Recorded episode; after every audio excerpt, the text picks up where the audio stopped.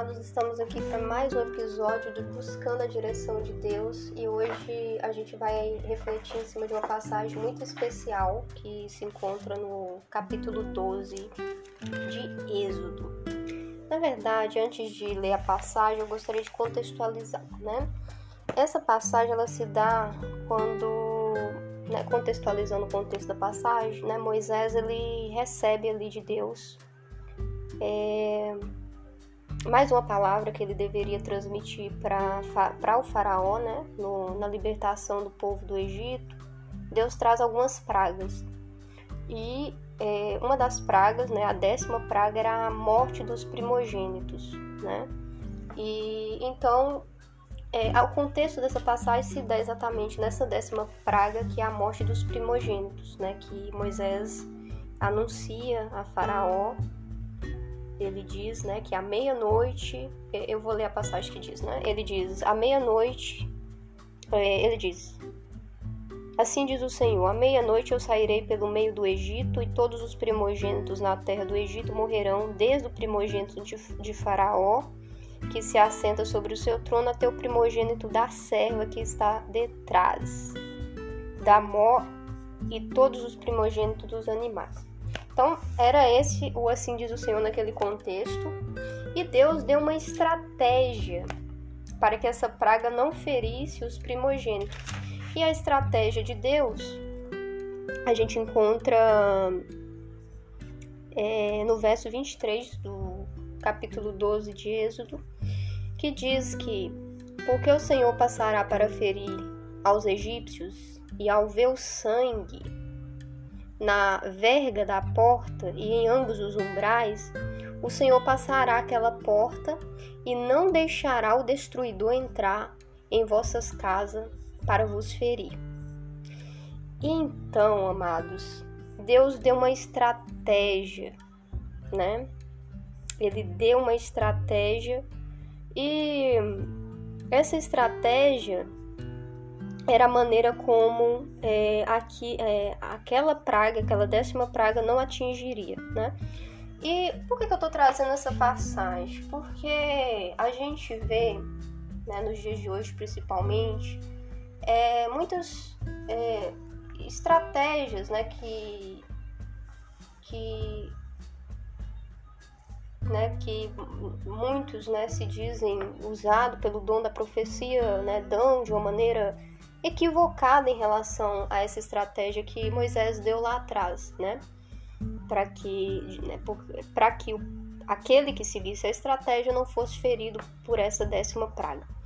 Mas a gente precisa enxergar esse contexto da seguinte maneira: Israel viveu de uma maneira literal todas essas passagens que a gente lê, né? Isso não foi uma história apenas um acontecimento narrado como se né, fosse realmente uma história. Não é uma história.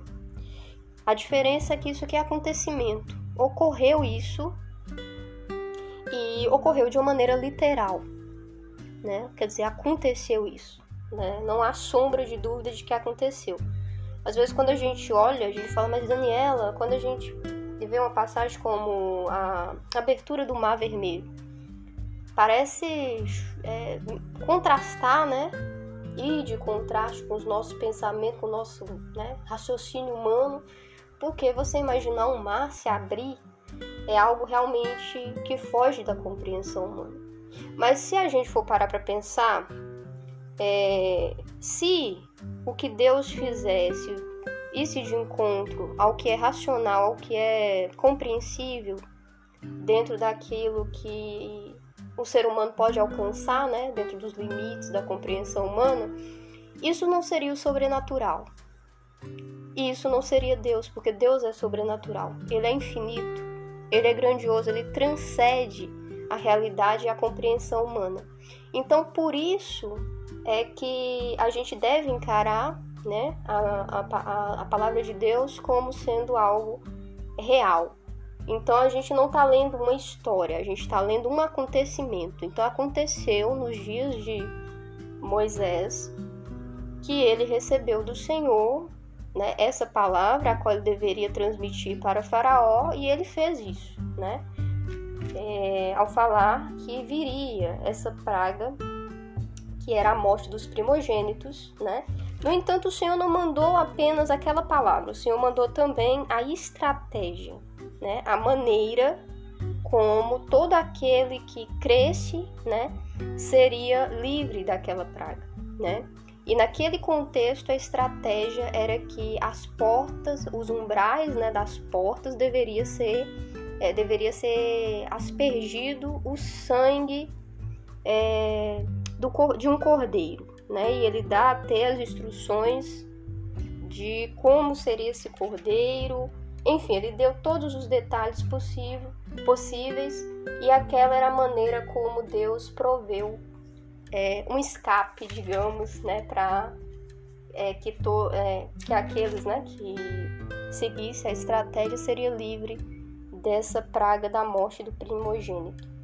E assim foi, né? Eles fizeram e aqueles que ungiram né, os umbrais da, das portas, fosse do povo de Israel, dos filhos de Israel, ou fossem os próprios egípcios, né? Aqueles que cresce, que executasse aquela estratégia, foram livres. Eles não sofreram é, esse grande mal. Mas e aí, Daniela, o que, que a gente pode buscar dentro dessa palavra como direção é, para nossa vida hoje? Né? Já que isso foi literal, é, o que, que a gente consegue enxergar de uma forma espiritual dentro daquilo que, que o Senhor tem para nossa vida hoje, né?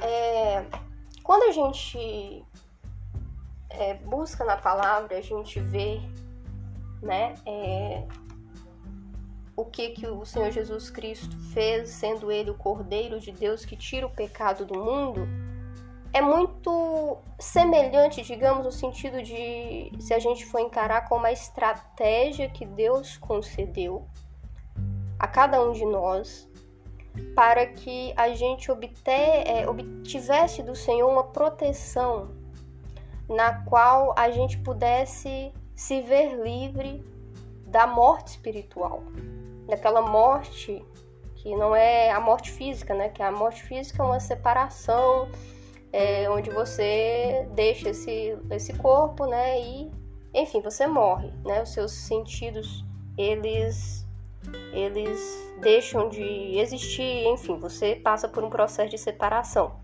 Mas a morte espiritual é um processo de separação do próprio Deus. E por isso ela é terrível.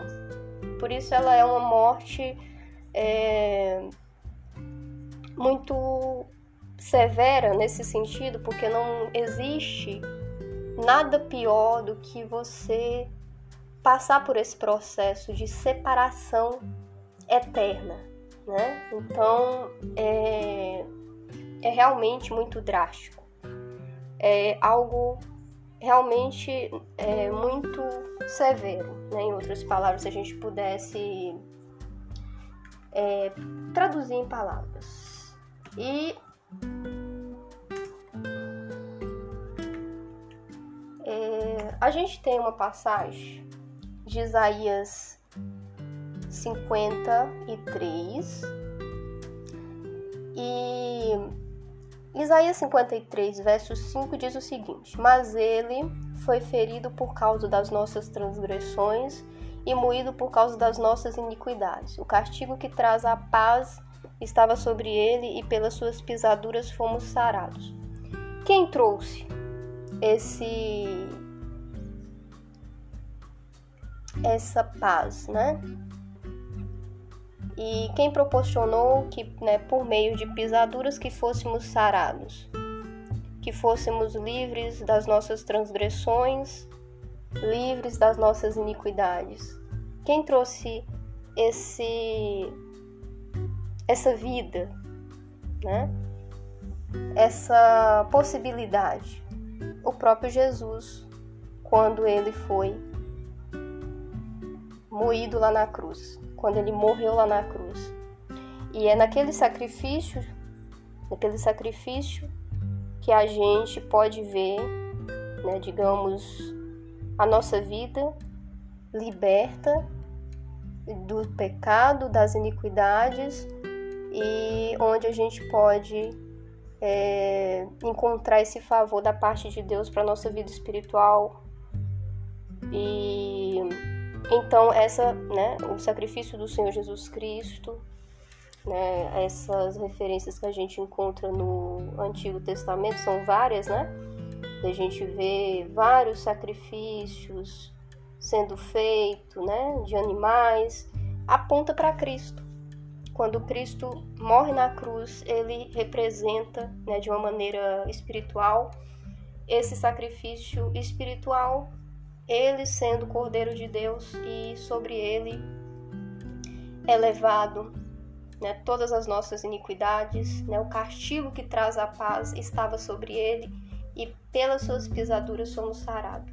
E o Senhor, a gente pode ver, né, ele o seu sangue vertido naquela cruz como sendo a estratégia dada por Deus para que, ao aceitar aquele sacrifício, ao tomar posse do que ele fez ali, a gente possa ser livre da morte espiritual, ser livre do pecado, ser livre dessas grandes e lamentáveis circunstâncias que nos aprisiona e que nos mantém é, de uma maneira limitada, presa ao aspecto natural da vida.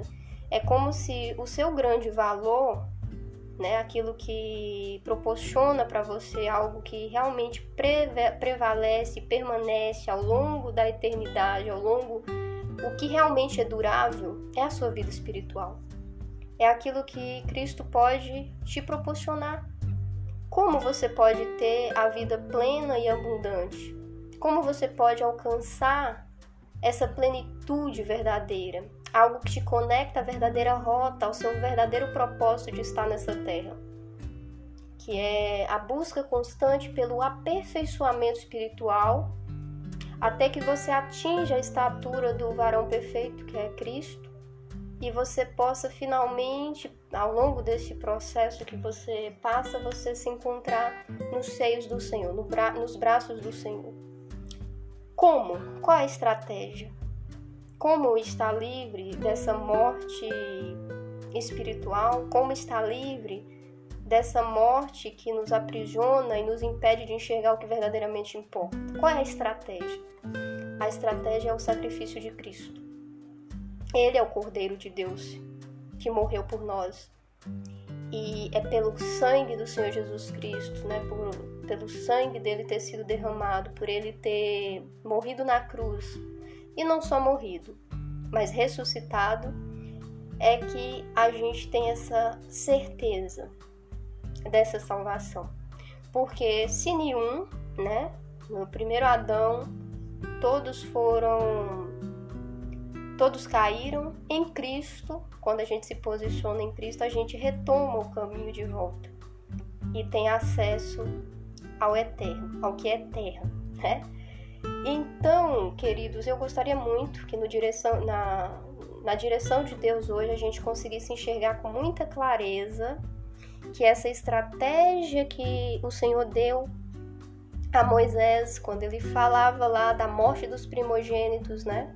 De uma palavra que estava vindo sobre o Egito e que Deus é, exterminaria né, todo o primogênito, é, ela também veio com a estratégia, né, que era a estratégia do sangue sobre os umbrais das portas, o sangue de um cordeiro. E é, nesse sangue, né, ele coloca mais para frente que quando é, aqui que ele coloca, né? Porque o Senhor passará para ferir, né? Mas ao ver o sangue, é, o Senhor passará aquela porta e não deixará o destruir, né? Da mesma maneira, esse sinal, né? Esse esse sinal, do, né? Que é o sangue do Senhor Jesus Cristo, a nossa convicção de que o seu sacrifício é eficaz e suficiente para cobrir para cobrir a nossa vida, né? Para nos esconder nele e escondidos no sangue, escondidos em Cristo, é como essa passagem diz: nada pode nos destruir espiritualmente. Nessa morte espiritual que é ocasionada pelo pecado, pelas iniquidades e por tudo aquilo que encobre e nos impede de ver a verdadeira vida, isso tudo a gente se encontra liberto, porque em Cristo faz brotar essa verdadeira vida e essa sentença que existe sobre o pecado e sobre o que o pecado pode causar, que é a morte espiritual, a gente se vê liberto disso. Então, Cristo é essa estratégia que Deus proveu para que pudéssemos ter acesso à nossa vida espiritual e viver essa, esse propósito de Deus que, por meio do plano de salvação, ele nos conduz a viver uma vida eterna, uma vida que transcende a nossa vida, uma vida que é eterna, como o nome diz, não tem fim. Então é essa a direção de Deus, a direção de Deus de hoje é para que a gente busque olhar a nossa vida sobre essa perspectiva espiritual. Que você saia daquele olhar finito de enxergar a vida, enxergar aquilo que faz parte da sua realidade e busque contemplar aquilo que é eterno. E você talvez você fique, Daniela, eu não sei por onde começar. Vá em busca da estratégia, do meio que Deus proveu para que você pudesse começar. E o começo está na cruz de Cristo. O começo está no sacrifício de Cristo. O começo está ali, porque foi a estratégia que Deus proveu para que a gente pudesse começar, para que a gente começasse a caminhar e encontrar o êxito que a gente busca ao viver uma vida espiritual plena e abundante.